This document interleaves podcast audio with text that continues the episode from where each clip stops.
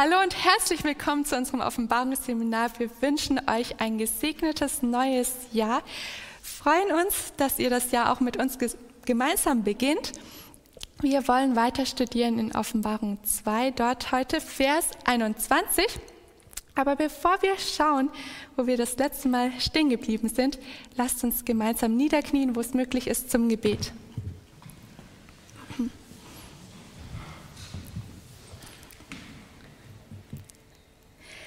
Unser Vater im Himmel, ich danke dir, dass wir hier sein können und dürfen. Durch deine Gnade hast du uns in ein neues Jahr gebracht.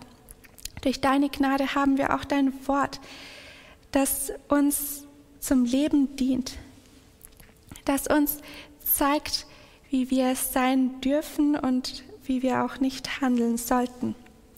Vater, wenn wir es heute aufschlagen, dann lass den Heiligen Geist in uns wirken, dass er uns von Sünde und aber auch Gerechtigkeit überführt. Sprich du durch mich, aber auch durch jeden Einzelnen, der heute hier anwesend ist, und lass diese Zeit zum großen Segen werden für jeden, der daran teilnimmt oder später auch das Video sieht. Ich bitte dich im Namen Jesus darum. Amen. Lasst uns den Vers aufschlagen, um den es heute geht. Offenbarung 2, dort Vers 21. Wer ihn hat, darf gerne vorlesen mit Mikrofon.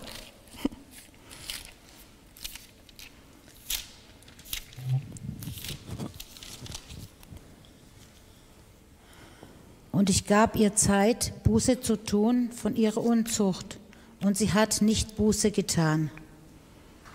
Hm. Ein kurzer Vers, aber man kann einiges daraus herausnehmen. Erste Frage, wer ist ihr? Ich habe ihr Zeit gegeben.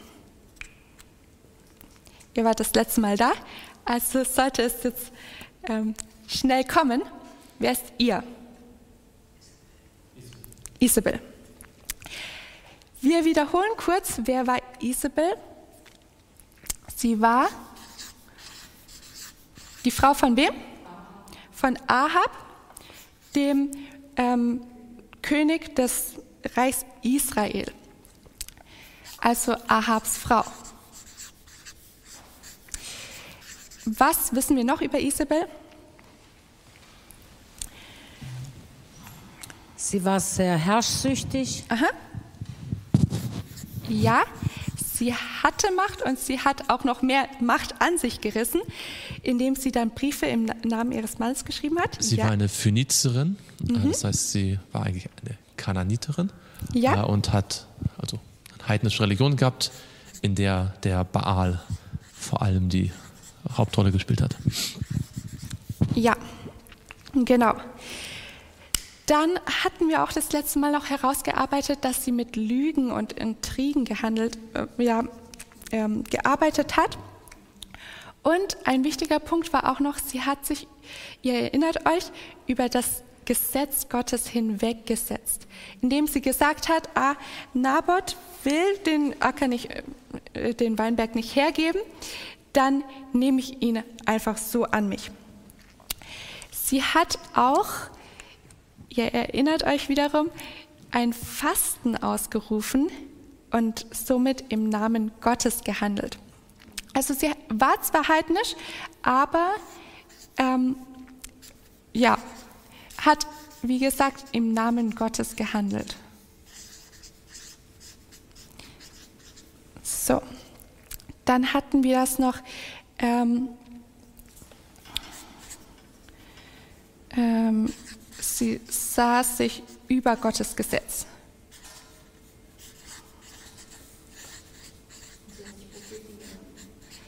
Ja, genau. Das hatten wir besonders in dem Vers 20 von Offenbarung 2.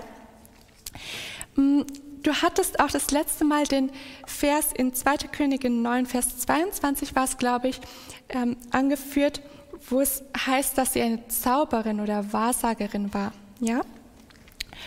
Und letztendlich hat Isabel nicht vor Mord zurückgeschreckt, ähm, woran dann leider Naboth glauben musste.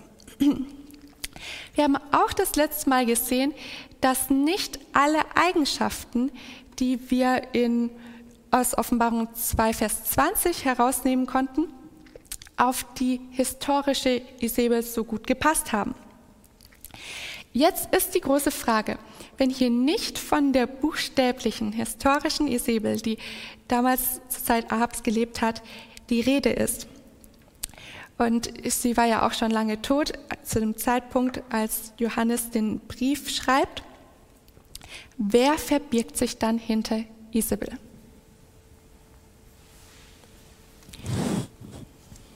In der Bibel steht die Kinder Isabels, also die Nachkommen, die, die das, sage ich mal, die die Lehre von ihr auch weitergegeben haben. Mhm.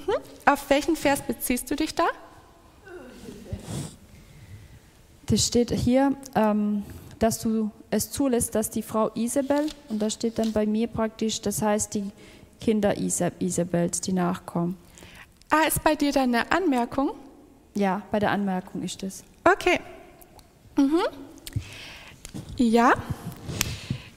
Trotzdem geht also, ob es jetzt die Kinder sind oder die Frau, das muss man schon unterscheiden. Ja, sag. Ja, ich glaube, die Anmerkung bezieht sich auf Vers 23 auf und ihre Kinder.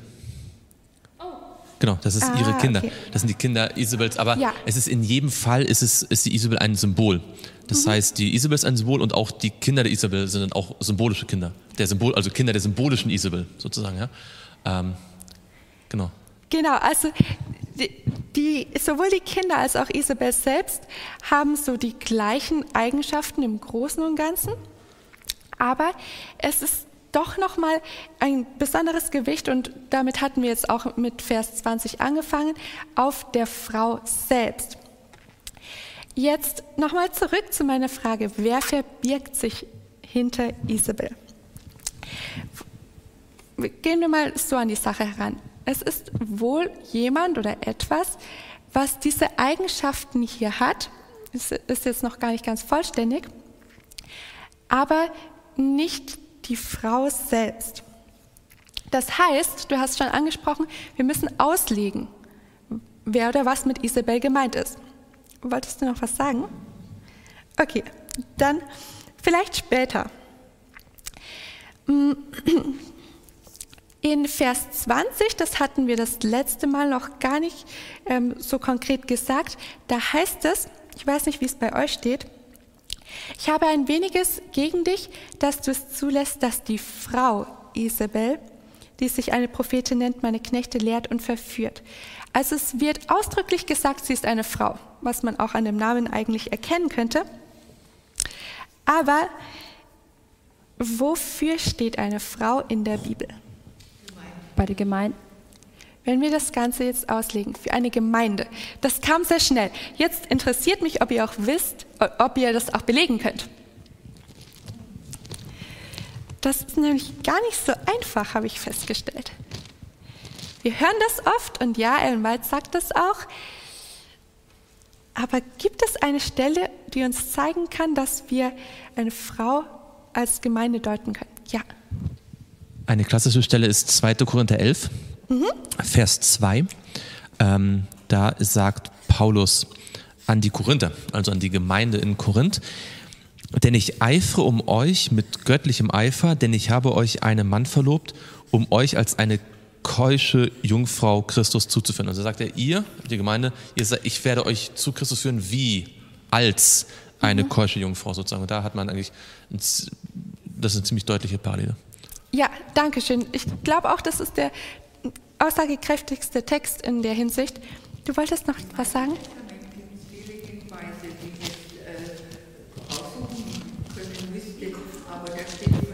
Weib, äh, also dass er sein, ein, ein, sein Weib nennt, seine Frau nennt, die, die, das Volk Israel. Aha. Also die genauen Textstellen sind mir jetzt, müsste ich, könnte ich nur mit der Konkordanz raussuchen. Ja, ist, ja. also im Alten Testament meintest du, sind oft, ist, wird dieses Bild oft gebraucht. Da okay. ist doch auch die, die Frau, die in der Wüste, die flieht, die vom Drachen bedroht wird, die, ja. also da sind die prophetischen, sage ich mal, die symbolisch und da ist doch auch, dass die Gemeinde mhm. damit gemeint ist. Sehr gut. Wo finden wir denn diese Frau, die in die Wüste flieht? Aha, dann lasst uns mal dahin gehen. Dass wir das auch gelesen haben und nicht nur darüber gesprochen haben. Offenbarung 12, Vers 1.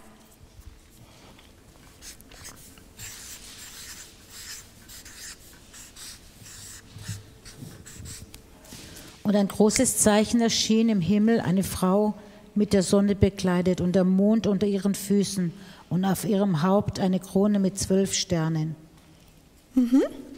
Auch hier gibt es eine Frau, aber es wird noch nicht jetzt in dem Atemzug ausgelegt, wofür die Frau steht. Wir stellen nur fest, diese Symbolik gibt es öfters in der Offenbarung. Und gerade weil die Offenbarung ein Buch ist, das man ja in die Tiefe ähm, studieren kann, ist es möglicherweise auch hier der Fall. Ähm, Offenbarung 19 gibt auch einen guten mhm. Hinweis, denn dort haben wir die Hochzeit des Lammes. Und da heißt mhm. es in mhm. Vers 7 am Ende, und seine Frau hat sich bereit gemacht. Und es wurde ihr gegeben, sich in feine Leinwand zu kleiden, rein und glänzen, denn die feine Leinwand ist die Gerechtigkeit der Heiligen. Also mhm. es ist nicht ganz so klar wie 211, aber es ist ziemlich deutlich im Zusammenhang, dass äh, so wie eine Frau sich in ein Hochzeitskleid kleidet, zu kleiden sich die Gläubigen in, ihre, in die Gerechtigkeit, die, die Jesus ihnen schenkt und die dann ihre Gerechtigkeit ist und die sie auch ausüben. Ja, danke. Also was hier auf jeden Fall klar rauskommt, ist, dass es auch da nicht um eine buchstäbliche Frau geht, sondern wenn ähm, man sich in Gerechtigkeit kleidet, das ist dann ähm, kein, kein Material. Ja, sag ruhig. Äh, zum Alten Testament noch gibt es also vielleicht das klassische Buch dazu, ist das Buch Hosea. Mhm. Im Buch Hosea wird die Beziehung zwischen Gott und seinem Volk dargestellt an dieser sehr dramatischen Beziehung zwischen Hosea und seiner Frau. Mhm. Da wird mhm. das ganz deutlich. Und gibt etliche Stellen auch bei Jeremia ähm, und äh, Hesekiel, wo dann die untreue Frau ein Symbol für das untreue Volk Israel ist. Ja, ja. Also Oholiba und Oholiba. Und genau, ja. Ja, das sind so Stellen, ähm, wie du vorhin schon auch gesagt hattest, die uns das im Ansatz schon vermitteln. Genau, was dann später in der Prophetie auf uns zukommt. Sorry, aber ich, vermutlich die, der erste Hinweis, so als, als quasi im, im, im Kern schon, mhm. ist in 1. Mose 3,15. Mhm. Denn dort haben wir den Samen der Frau und den Samen der, des, des Drachen. Und der Samen ja. der Frau sind nicht alle Menschen, die von einer Frau geboren werden, sondern alle Gläubigen. Und da hat man schon so diese Idee, dass die Frau auch ein Symbol für die Gemeinde aller Gläubigen ist. Also die, es gibt ja auch dann die Mutter, nicht mal unsere Mutter, äh, das himmlische Jerusalem und so. Also gibt es so dieses Bild von der Mutter, es spielt eine Rolle auch. Mhm. Mhm. Dankeschön. Schlag mal mit mir auf. E, ja, Epheser 5 und dort Vers 22 und 23. Das hilft uns auch in dieser Frage, wie kann ich belegen, dass diese Frau womöglich eine Gemeinde oder Kirche ist. Epheser 5, 22 und 23.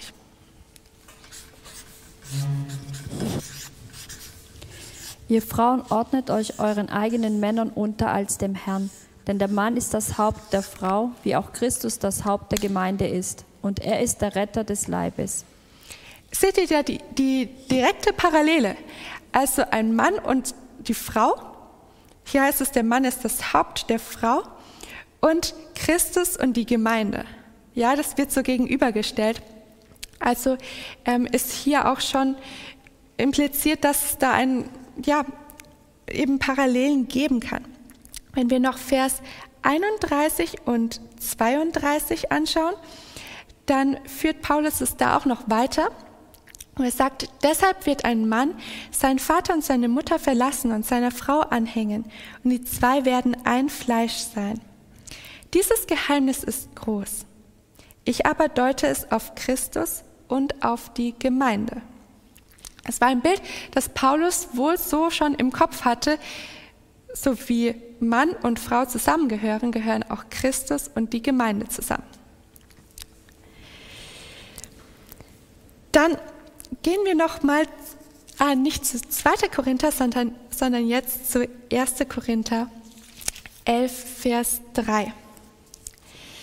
In 1. Korinther 11, Vers 3 finden wir, das ist noch interessant für, die, für Isabel, auch die historische Frau, ähm, da finden wir eine Rangfolge, könnte man äh, kritischerweise so sagen. Lies mal vor, 1. Korinther 11, Vers 3. Ich will aber, dass ihr wisset, dass Christus das Haupt jedes Mannes ist und der Mann aber der Haupt der Frau, Gott aber der Haupt des Christus. Mhm. Wenn ich das jetzt hier mal zeichnen müsste, wer steht ganz oben? Mhm. Warte, das war 1. Korinther 11.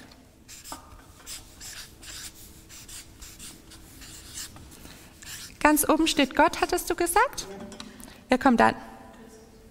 Christus.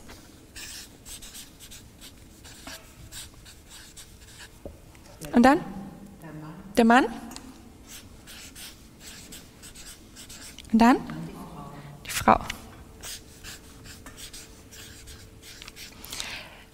Ich glaube, das ist ein Text, der vielen nicht gefällt, die für Frauenemanzipation kämpfen und sagen, naja, also heutzutage ist doch veraltet, wie soll jetzt Mann und Frau, ähm, der Mann darf doch nicht mehr über der Frau stehen. Aber es ist ja eigentlich interessant, oder? Dass es auch heißt, so wie Christus sich Gott unterordnet, so soll sich die Frau dem Mann unterordnen. Christus, ja. ja ich glaube, es ist eigentlich nur dann ein Problem, wenn man glaubt, dass Christus irgendwie weniger Gott wäre als Gott der Vater. Mhm. Ja, aber die Tatsache, dass beide gleich Gott sind, ja, ähm, wirft ein ganz interessantes Bild eigentlich auf, was der Paulus da sagen will. Ja, genau. Also Christus ist ja eigentlich Gott dem Vater gleich, aber ordnet sich trotzdem dem Vater unter. Und was Paulus macht, ist, er sagt, die beiden haben eine Verbindung, die beiden sollen aber auch gleichermaßen so eine Verbindung haben und die beiden auch. Ich finde es dahingehend interessant. Isabel haben wir als eine Frau eingeschätzt, die sich, ja, deren Mann vielleicht nicht so, einen stark, nicht so einen starken Charakter hat und die sich dann über ihn erhebt. Hier heißt es aber, die Frau soll sich dem Mann unterordnen. Das heißt, Ehemänner können davon, oder Männer generell können davon lernen, wie Christus sich Gott unterordnet und dementsprechend sollen sie sich Christus unterordnen.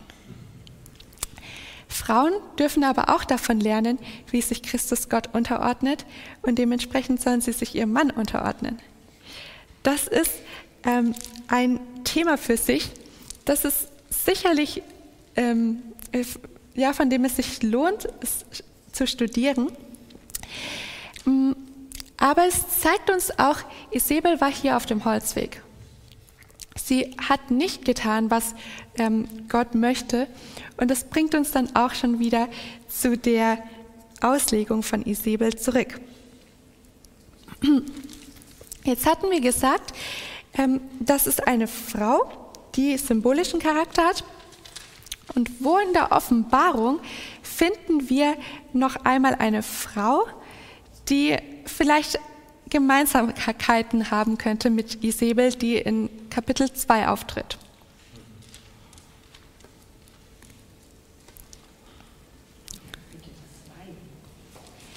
Ja, in Kapitel 2, Vers 21 und 21 hatten wir ja jetzt von Isabel gelesen.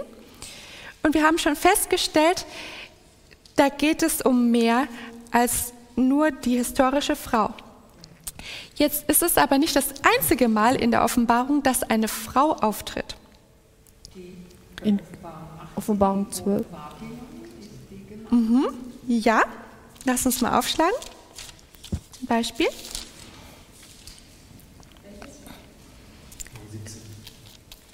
Ja, Offenbarung 17 meintest du? Lass uns mal Offenbarung 17, Verse 3 bis 5 lesen und noch den Vers 18 dazu nehmen.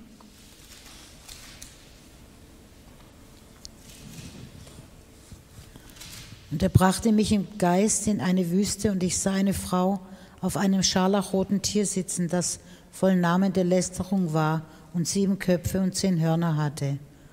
Und die Frau war gekleidet in Purpur und Scharlach und übergoldet mit Gold und Edelsteinen und Perlen. Und sie hatte einen goldenen Becher in ihrer Hand, voll von Gräueln und der Unreinheit ihrer Unzucht. Und auf ihrer Stirn war ein Name geschrieben, Geheimnis, Babylon, die Große, die Mutter der Huren und der Gräuel der Erde. Und Vers 18 noch dazu. Und die Frau, die du gesehen hast, die die große Stadt, die Herrschaft ausübt über die Könige der Erde. Dankeschön. Welche Gemeinsamkeiten bestehen jetzt zwischen dieser Frau und der historischen Isabel, die wir uns schon angeschaut hatten? Ja. Steht über dem, also die babylonische Frau steht, steht wie auch die heißt die, Phönizierin äh, über dem Gesetz. Mikrofon, Mikrofon. Äh, die Hure Babylon steht ebenso wie die äh, äh, Isabel über dem Gesetz. Sie, sie hat heidnische Gebräuche. Äh, sie äh, arbeitet oder redet im Namen Gottes. sie übt Macht aus. Mhm. Jetzt, ja? alle Kriterien erfüllt, die auch bei Isabel sind. Okay, das ist schon mal ähm, deine Denkweise, das ist gut. Jetzt lass uns uns mal an diesem Text hier entlanghangeln. Könnt ihr mir aus dem Text sagen, ähm, was mit dem, was wir schon besprochen hatten, übereinstimmt?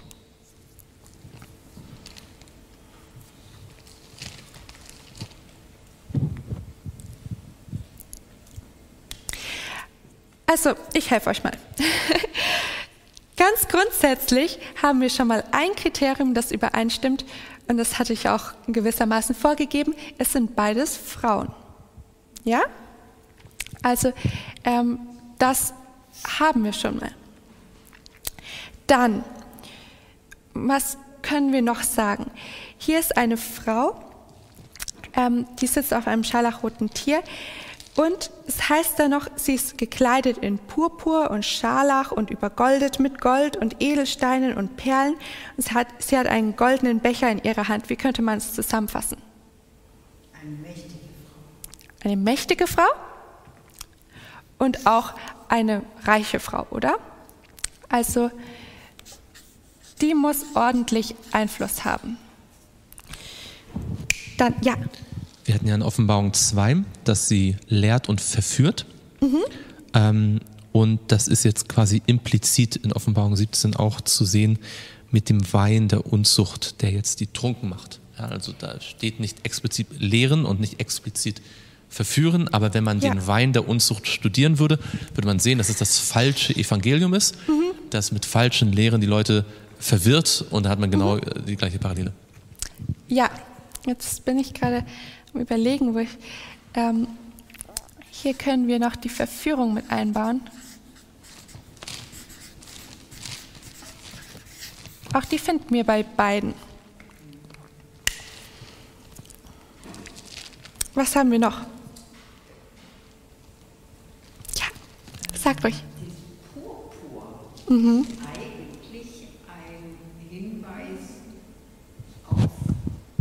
Äh, Purpur zeugt eigentlich von der Symbolik eines Königs. Ein König trägt Purpur. Oder auch äh, äh, Hohepriester tragen mhm. auch Purpur. Mhm. Also das ist nicht nur ein Sinnbild für Reichtum, ja.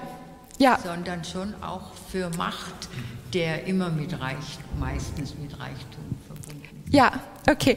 Äh, fassen wir es zusammen ähm, zu Königtum, ja? Ist das in Ordnung? König und Priester. Ne? Mhm. Ja, ja. Ja, stimmt. Mhm. Wir hatten das auch bei der historischen, also Isabel auch gesehen. Ähm, jetzt geht mir langsam der Platz aus. Aber das ist gut. Mhm. Genau, die Macht hatten wir schon. Und vielleicht noch eine Sache. Und zwar in Vers 5 heißt es, die Große, die Mutter der Huren und der Gräuel der Erde. Also hier ist auch eine Mutter da, die scheinbar irgendwie, ja, was hat man als Mutter? Kinder, ja? Das war tatsächlich 2. Könige 9, Vers 22, das auch letztes Mal zitiert worden ist. Genau. Ähm. so. Wenn man, wenn man das dann weiterliest, wo die heißt, die ist berauscht vom Blut der Heiligen. Hast so. du das Mikro? Ja. Gut, gut. Ähm, wenn man das da weiterliest und ich, äh, dass die, die Frau berauscht ist von Blut der Heiligen, genauso hat ja Isabel den ähm, Uri, äh, Quatsch. Nabot. Na, ja, Nabot hat ja auch umbringen lassen und praktisch das Blut vergossen. Ja. Und nicht nur Nabot. Nabot. Nabot. Nabot. Sondern sie hat ja alle Propheten. Ja, ja. Da hat sich glücklich geschätzt, wer den Obadiah zur Seite hatte, der ihm zur Hilfe gekommen ist. Genau, also ähm, sie schreckt wieder auch nicht vor Mord zurück. Ich gebe euch ein Zitat von Ellen White, das hatte ich vorhin schon mal kurz erwähnt, wo sie wirklich ganz klar sagt, in Offenbarung 17 wird Babylon als Frau dargestellt, eine Darstellung, die in der Bibel als Symbol für eine Kirche oder Gemeinde verwendet wird, wobei eine tugendhafte Frau eine reine Kirche darstellt. Das hatten wir in Offenbarung 12. Eine lasterhafte Frau eine abgefallene Kirche. Jetzt ist die Frage, wo in der Geschichte gab es eine Kirche, die lasterhaft war? Ja. Ich wollte noch ganz kurz nochmal, wir haben das letzte Mal schon kurz angesprochen, aber mhm. ähm, in Offenbarung 2, 20 äh, noch die beiden direkten Kennzeichen von Isabel mhm. ähm, geben, weil ja. die nochmal sehr interessant sind. Ja. Ähm, weil erstens heißt es, dass sie eine Prophetin ist, oder nicht, Quatsch, stimmt nicht. Sie nennt sich eine Prophetin, das ja. heißt, sie behauptet von sich eine Prophetin zu sein. Und ein Prophet per Definition ist jemand, der sagt, dass was er sagt, Gottes Wort ist. Mhm. Ja, der Prophet beginnt seine Rede und einem So spricht der Herr, die Prophetenformel, die Botenformel. Ähm, das heißt, wir suchen eine Kirche, die von sich sagt, dass das, was sie in der Tradition sagt, quasi Gottes Wort ist und genauso wichtig wie Gottes Wort ist. Mhm. So. Und das Zweite ist, ähm, es heißt hier, dass sie die Knechte lehrt und verführt, Unzucht zu treiben und Götzenopfer zu essen. Und diese Lehre, Unzucht zu treiben und Götzenopfer zu essen, kennen wir aus der dritten Gemeinde. Mhm. Da ist sie schon aufgekommen. Äh, und wir, wir haben gelernt, ähm, die dritte Gemeinde ist die Gemeinde, wo diese konstantinische Wende ist, wo Irrlehren in die Gemeinde hineinkommen. Das heißt, wir suchen eine Kirche, die genau die Irrlehren predigt, mhm. die nach Konstantin in die Gemeinde reingekommen sind. Mhm. Und also ich mhm. glaube, allein wenn, allein wenn, also selbst wenn wir Offenbarung 17 nicht hätten, ja. würden allein diese beiden Kriterien allein schon ausreichen und sagen, es gibt nur eine Kirche die von sich selbst behauptet, ihre Tradition ist das mhm. quasi wie das Wort Gottes und sie genau diese Lehren verkündigt, die nach Konstantin reingekommen sind, also sprich äh, Sonntag und die ganzen mhm. Sachen, die gekommen sind. Mhm. Sehr wichtig, was du ansprichst. Genau, also wir hatten dieses, äh, wir haben zwar schon gesagt gehabt, ähm, sie sah sich über, Gott, über dem Gesetz Gottes, aber diesen Anspruch zu erheben, Gottes Wort zu, zu sagen, das ist nochmal einiges obendrauf. Okay. Ihr macht euch schon mal Gedanken, ähm, wo gibt es eine Kirche, auf die diese Merkmale zutreffen könnten? Begründung, mit Begründung. Wir wollen niemanden hier ähm, einfach nur ähm, so anschuldigen. Okay.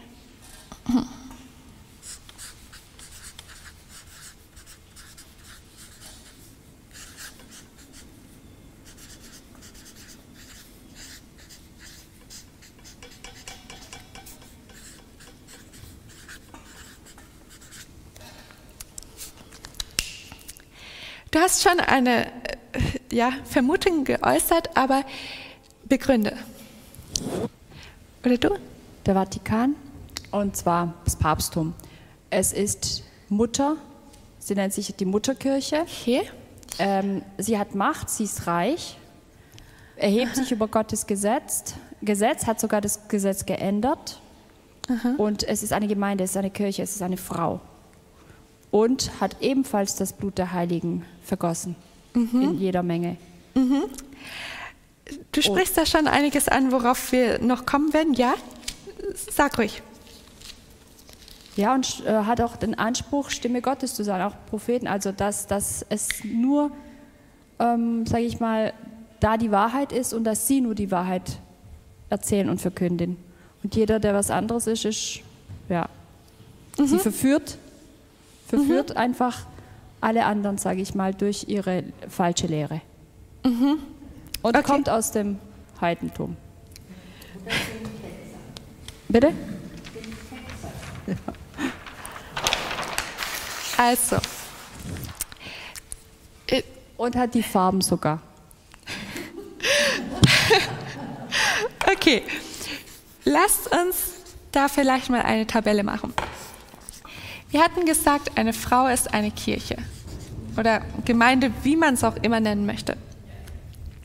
Dann hatten wir gesagt, sie hat Macht und Reichtum.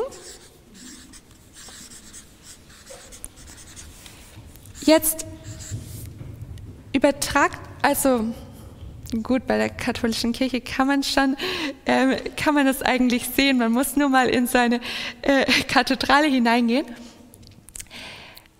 Ja, vielleicht nehmen wir das als den Prunk auf. Mhm. Sie hat ja früher schon Macht ausgeübt, sag mal, die Könige, wo dahin gehen müssten, mussten, um, um, um, um, wenn sie etwas wollten und der Papst hat dann wirklich, oder wenn, wenn sie was gemacht haben, der eine König, wo gekniet hat, ich weiß jetzt nicht, wie er heißt, aber sie hat da immer schon mit Macht. Bitte? Politische Macht auch, oder? Ja, politische Macht auch dazu. Sie hatten viel zu sagen, könnte man ja. so festhalten. Gut, dann lasst mich noch kurz schauen, was hatten wir noch? Heidnisch, das hattest du auch angesprochen. Heidnischer Ursprung ist das, was wir bei der, wenn wir das jetzt mal so übernehmen, bei der katholischen Kirche sehen können. Gibt es einen heidnischen Ursprung bei der katholischen Kirche? Ja. Also die heidnischen Wurzeln gehen so weit, dass in Offenbarung 13 ähm, der Kirchenstaat beschrieben wird als ein Konglomerat aus Babylon, Medo-Persien, Griechenland und Rom. Mhm. Ähm, also wir haben babylonische Theologie, mhm. wir haben medo-persisches Verständnis von Unveränderlichkeit der Gesetze, mhm. wir haben griechische Philosophie, also mit der unsterblichen Seele, ähm, römische Rechtsprechung, ähm, also, also, wenn man da anfängt, hört man gar nicht auf. Ich habe jetzt gerade vor ein paar Tagen ähm, gelernt, es gibt einige Wissenschaftler, die davon ausgehen, dass ähm, die, die Ohrenbeichte, also dass man seine Sünden vor einem Priester bekennt, dass, ähm, dass die katholische Kirche von den Manichäern hat. Ja, das war eine, eine, mhm. eine, eine, Religion gewesen, im, vor allem in, in, in Asien im, im, äh, dritten, vierten, im vierten Jahrhundert, die also beinahe so groß war wie das Christentum. Ähm, also das ist jetzt nur ein Beispiel, ja, und, und also wenn wir an den Rosenkranz denken, ja, der, der kommt nicht aus dem Christentum. Aus, nicht aus dem Christentum, der Rosenkranz. Ähm, und also je weiter man da, da geht, desto mehr findet man was. So, also das hat damit zu tun, dass sie als die, die Hauptkirche sozusagen in, in, in der Spätantike die Idee gehabt hat, man möchte sozusagen so vielen Menschen wie möglich den Weg ins Christentum so leicht wie möglich machen. Mhm. Deswegen man so viele ähm, heidnische Dinge irgendwie christianisiert hat, wie nur irgendwie möglich. Also das berühmte Beispiel ist der Jupiter, den man aus dem Pantheon nimmt und dann äh, in, in, den Petersdom stellt und sagt, das ist jetzt Petrus, ja, als, als ein Beispiel. Oder bestimmte Festivitäten, die man nimmt. Ähm, oder dass man diese, diese ähm, Mitras-Mützen ähm, ja, aus den persischen Religionen dann nimmt. Also, also da gibt es hier. Okay, das ist auch auf Fundament gestellt. Wie steht es darum, dass sie beansprucht, Gottes Wort zu bringen oder Stimme Gottes zu sein gewissermaßen. Da müsstet ihr jetzt so sprudeln können. Der, der Papst nennt sich ja Stellvertreter Christi, also er beansprucht, dass er, das, dass, äh, dass er unfehlbar ist, so. Mhm. Die Unfehlbarkeit. Mhm. Das sagt er auch klipp und klar. Und ähm, er hat auch das Sagen, sage ich mal, für in Anführungsstrichen.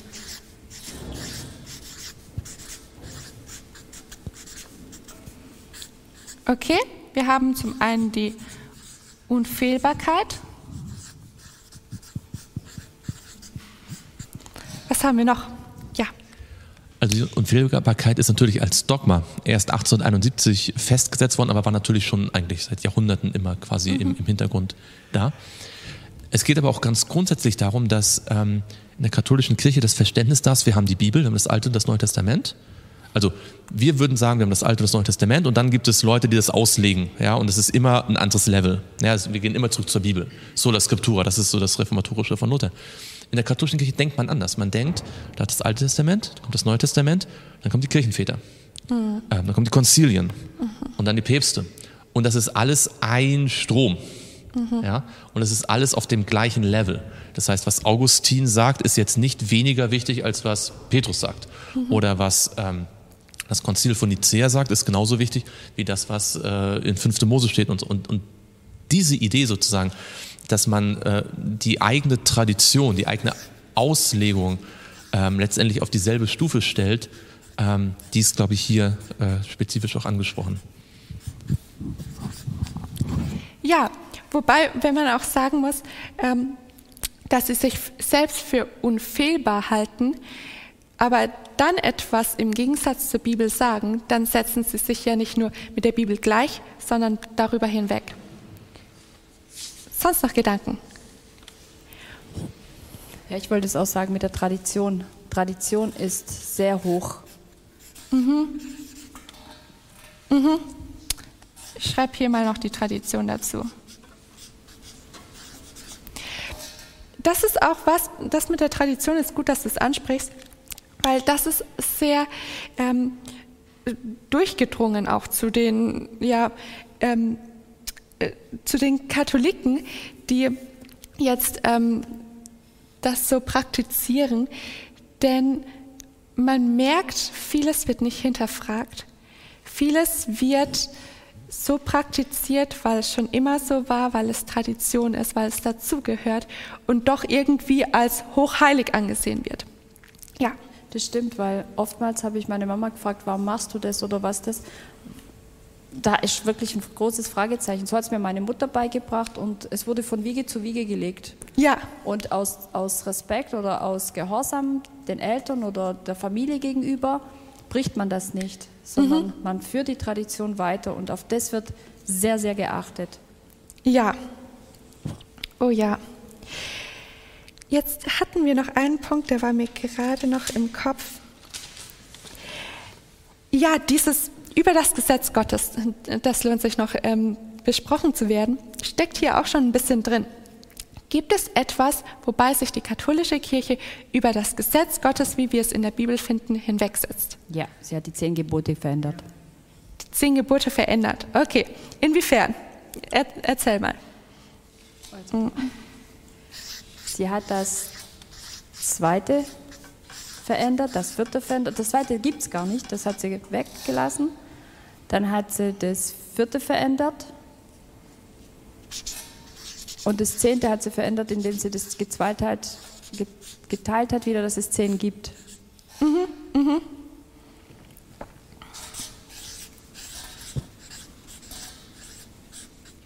Und das auch noch bewusst das auch bewusst.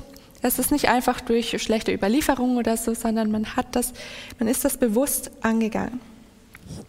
Sogar das Abendmahl, alles, also nicht nur das Gesetz, sondern das Abendmahl, mhm. die, die, Messe, der, der Gottesdienst, der, mhm. das ähm, alles. Mhm. Die Taufe, Kindestaufe, es ist alles. Ja, wisst ihr, ich glaube, es ist wirklich wichtig, dass wir das so sagen können. Nicht nicht einfach nur anklagend. Ich fand das so äh, schön.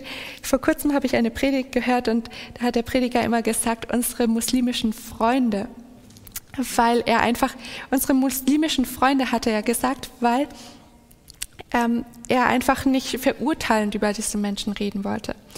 Aber gerade dann, wenn ich mit Katholiken zu tun habe, und ich habe davon sehr viele in meiner Familie, ist es wichtig, dass ich ihnen einfach aufzeigen kann, wo ist die Krux. ich möchte sie nicht verurteilen, aber ich muss auch die Wahrheit sagen. Ja, ich muss auch dazu stehen ähm, und vor allem diese Warnung hier weitergeben, die dann auch dabei ist, wenn man in diesem System bleibt. Die Zeit ist leider schon wieder sehr vorangeschritten, aber wir wollen den Vers noch zu Ende machen. In Offenbarung 2, Vers 21. Oder ja, zumindest versuchen. In Offenbarung 2, Vers 21 heißt es dann noch, und ich gab ihr Zeit, Buße zu tun von ihrer Unzucht, und sie hat nicht Buße getan. Das war ja eigentlich der Kern ähm, von dem heutigen. Und jetzt ist hier von einer Zeit die Rede. Finden wir im Zusammenhang mit Isabel irgendwie eine Zeitangabe? Gerne auch der, im Zusammenhang mit der historischen Isabel.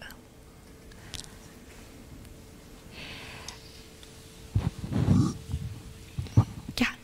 Die einzige, die mir einfällt, ist in Jakobus. Mhm. Lass, uns da, lass uns dahin gehen, ja. Genau, weil das ist die Zeit, in der der Elia sich in der Wüste versteckt hat. Und ja. es entspricht typologisch der Zeit, in der die wahre Gemeinde in die Wüste geht, Offenbarung 12. Mhm. Ähm, aber wir können erst mal lesen. In äh, Jakobus Kapitel 5 war das, glaube ich. 5 ist das. 8, aber ich. Ah, nee. Ja, Jakobus und? Ich, irgendwie hatte ich das. Nee, das kann es nicht doch, sein. Doch, doch, 5. 5, Vers 17. 17. Elia war ein Mensch von gleicher Art wie wir mhm. und er betete inständig, dass es nicht regnen solle und es regnete drei Jahre und sechs Monate lang nicht im Land.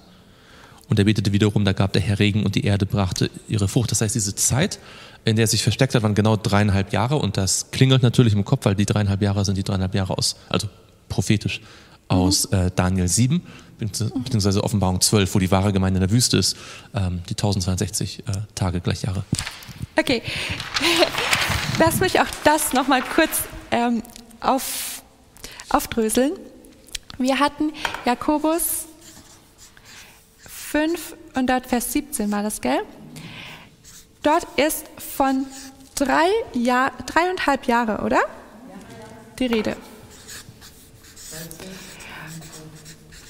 Ja, und weil das jetzt nicht so ähm, eins zu eins dasteht, wie du es gesagt hast, dreieinhalb Jahre sind wie viele Monate?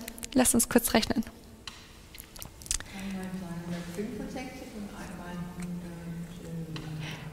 Monate. Wir sind jetzt, ein Jahr hat zwölf Monate, drei Jahre haben 36 Monate, noch ein halbes Jahr drauf, 42. Ja?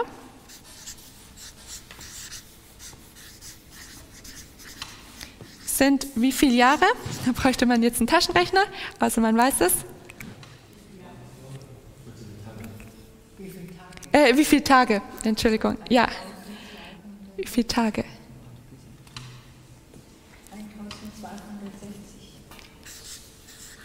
Okay, ich hätte hier jetzt auch Gleichzeichen machen können. Ja, genau. Das und diese Zahl finden wir sehr viel häufiger in der Bibel als jetzt noch die dreieinhalb Jahre, ja. Vielleicht dazu ganz kurz, weil uns natürlich bewusst ist, dass in unserem Kalender ein Monat nicht immer 30 Tage hat. Mhm. Ja? Und natürlich auch in den Kalendern damals real die Monate nicht immer 30 Tage waren. Mhm. Ja, die haben ja nach, nach Neumond gerechnet. Ja? Es ist trotzdem interessant zu wissen, dass es im alten Orient unter bestimmten Voraussetzungen immer die 30 Tage pro Monat Rechnung gab. Äh, zum Beispiel bei juristischen äh, Verträgen mhm. oder bei, bei so, also langfristigen, wenn man so irgendwie Gerste verkauft hat und Zinsen äh, berechnet hat und so, hat man der Einfachkeit halber immer mit 30 äh, Tagen pro Monat gerechnet, obwohl man natürlich wusste, dass in der Realität mal einer 29 oder, oder 31 sind oder so. Ja, das finde ich interessant. Also ich habe lange Zeit immer gedacht, okay, dass ein Monat gleich 30 Tage ist halt einfach die prophetische Kalenderrechnung mhm. sozusagen, ja. Aber es ist eine, die auch tatsächlich im alten Orient äh, häufig war äh, und mhm. bekannt gewesen ist. Und das glaube ich ganz interessant zu wissen. Mhm. Mhm. Ja, sehr gut. Vielleicht noch ein Text, den ich gerade mal mit aufschreibe. Ähm, in Lukas 4, Vers 25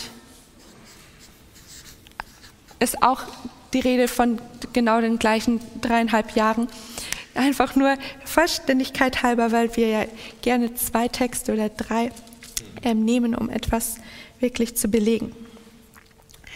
Okay, wir hatten schon das, also so eingeordnet, 538 als Beginn der Gemeinde Thyatira. Und diese Zeitspanne geht dann noch weiter. Es gibt verschiedene.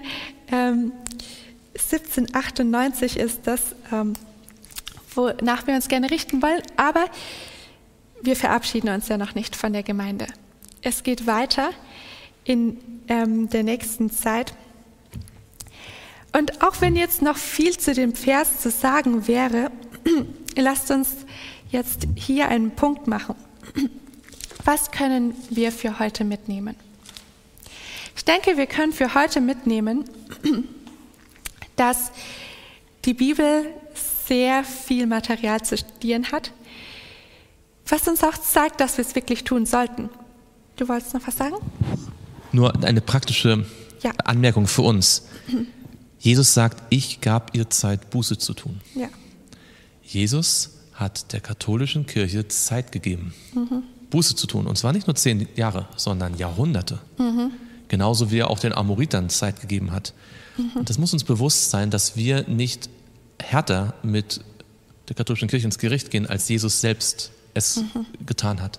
Mhm. Ähm, dass wir mindestens, also dass wir die gleiche ähm, auch Liebe darstellen ja, und, und, und ausdrücken, wie Jesus sie auch gehabt hat. Ja. Es, Jesus kommt irgendwann an einen Punkt, wo er Schlussstrich ziehen muss, ja. den müssen wir auch verkündigen.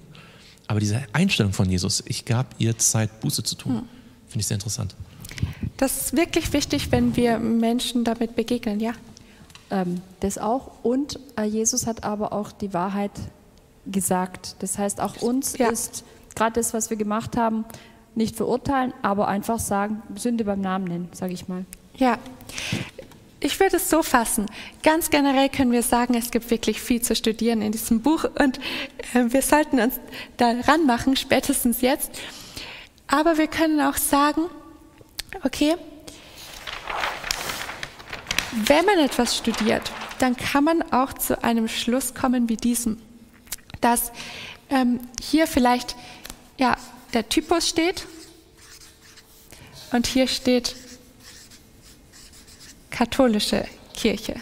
Ja?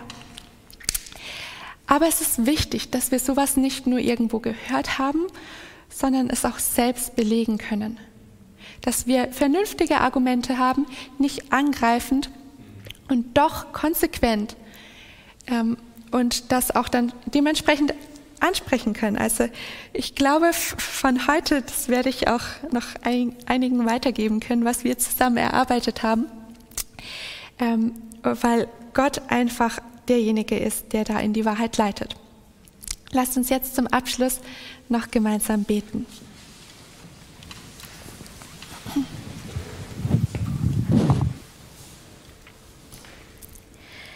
Unser Vater im Himmel, ich danke dir für das ergiebige Studium, das du uns geschenkt hast. Herr, hilf uns, dass wir auch für uns persönlich so studieren. Dass wir Texte mit Texten vergleichen, dass wir auch uns überlegen, was ist die Anwendung, ob es geschichtlich ist oder auch in unserem Alltag jetzt. Und Vater, lass uns auch dann daraus ja handeln, folgen lassen. Denn du hast auch uns eine Zeit gegeben und ich danke dir für deine Geduld mit uns, dass du uns Zeit gibst und jedem Menschen und selbst diesem System, dieser Kirche Zeit gegeben hast zur Umkehr.